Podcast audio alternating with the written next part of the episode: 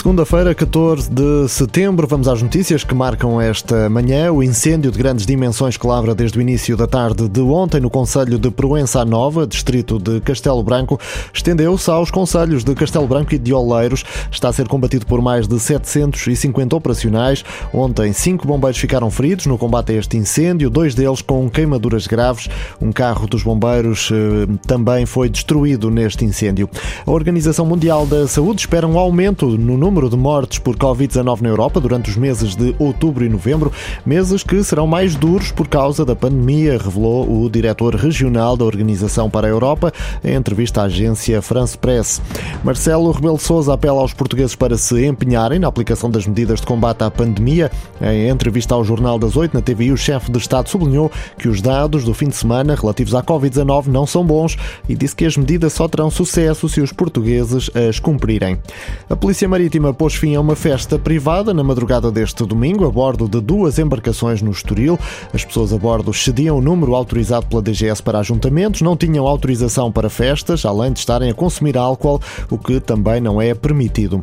A dermatite atópica representa um custo anual de mais de mil milhões de euros, dois terços de, dos quais eh, suportados pelos doentes que recorrem maioritariamente aos serviços de saúde privados devido aos tempos de espera no Serviço Nacional de Saúde. Em média, cada doente gasta mais de 1.800 euros por ano na gestão da sua doença, segundo um estudo divulgado neste Dia Mundial da Dermatite Atópica.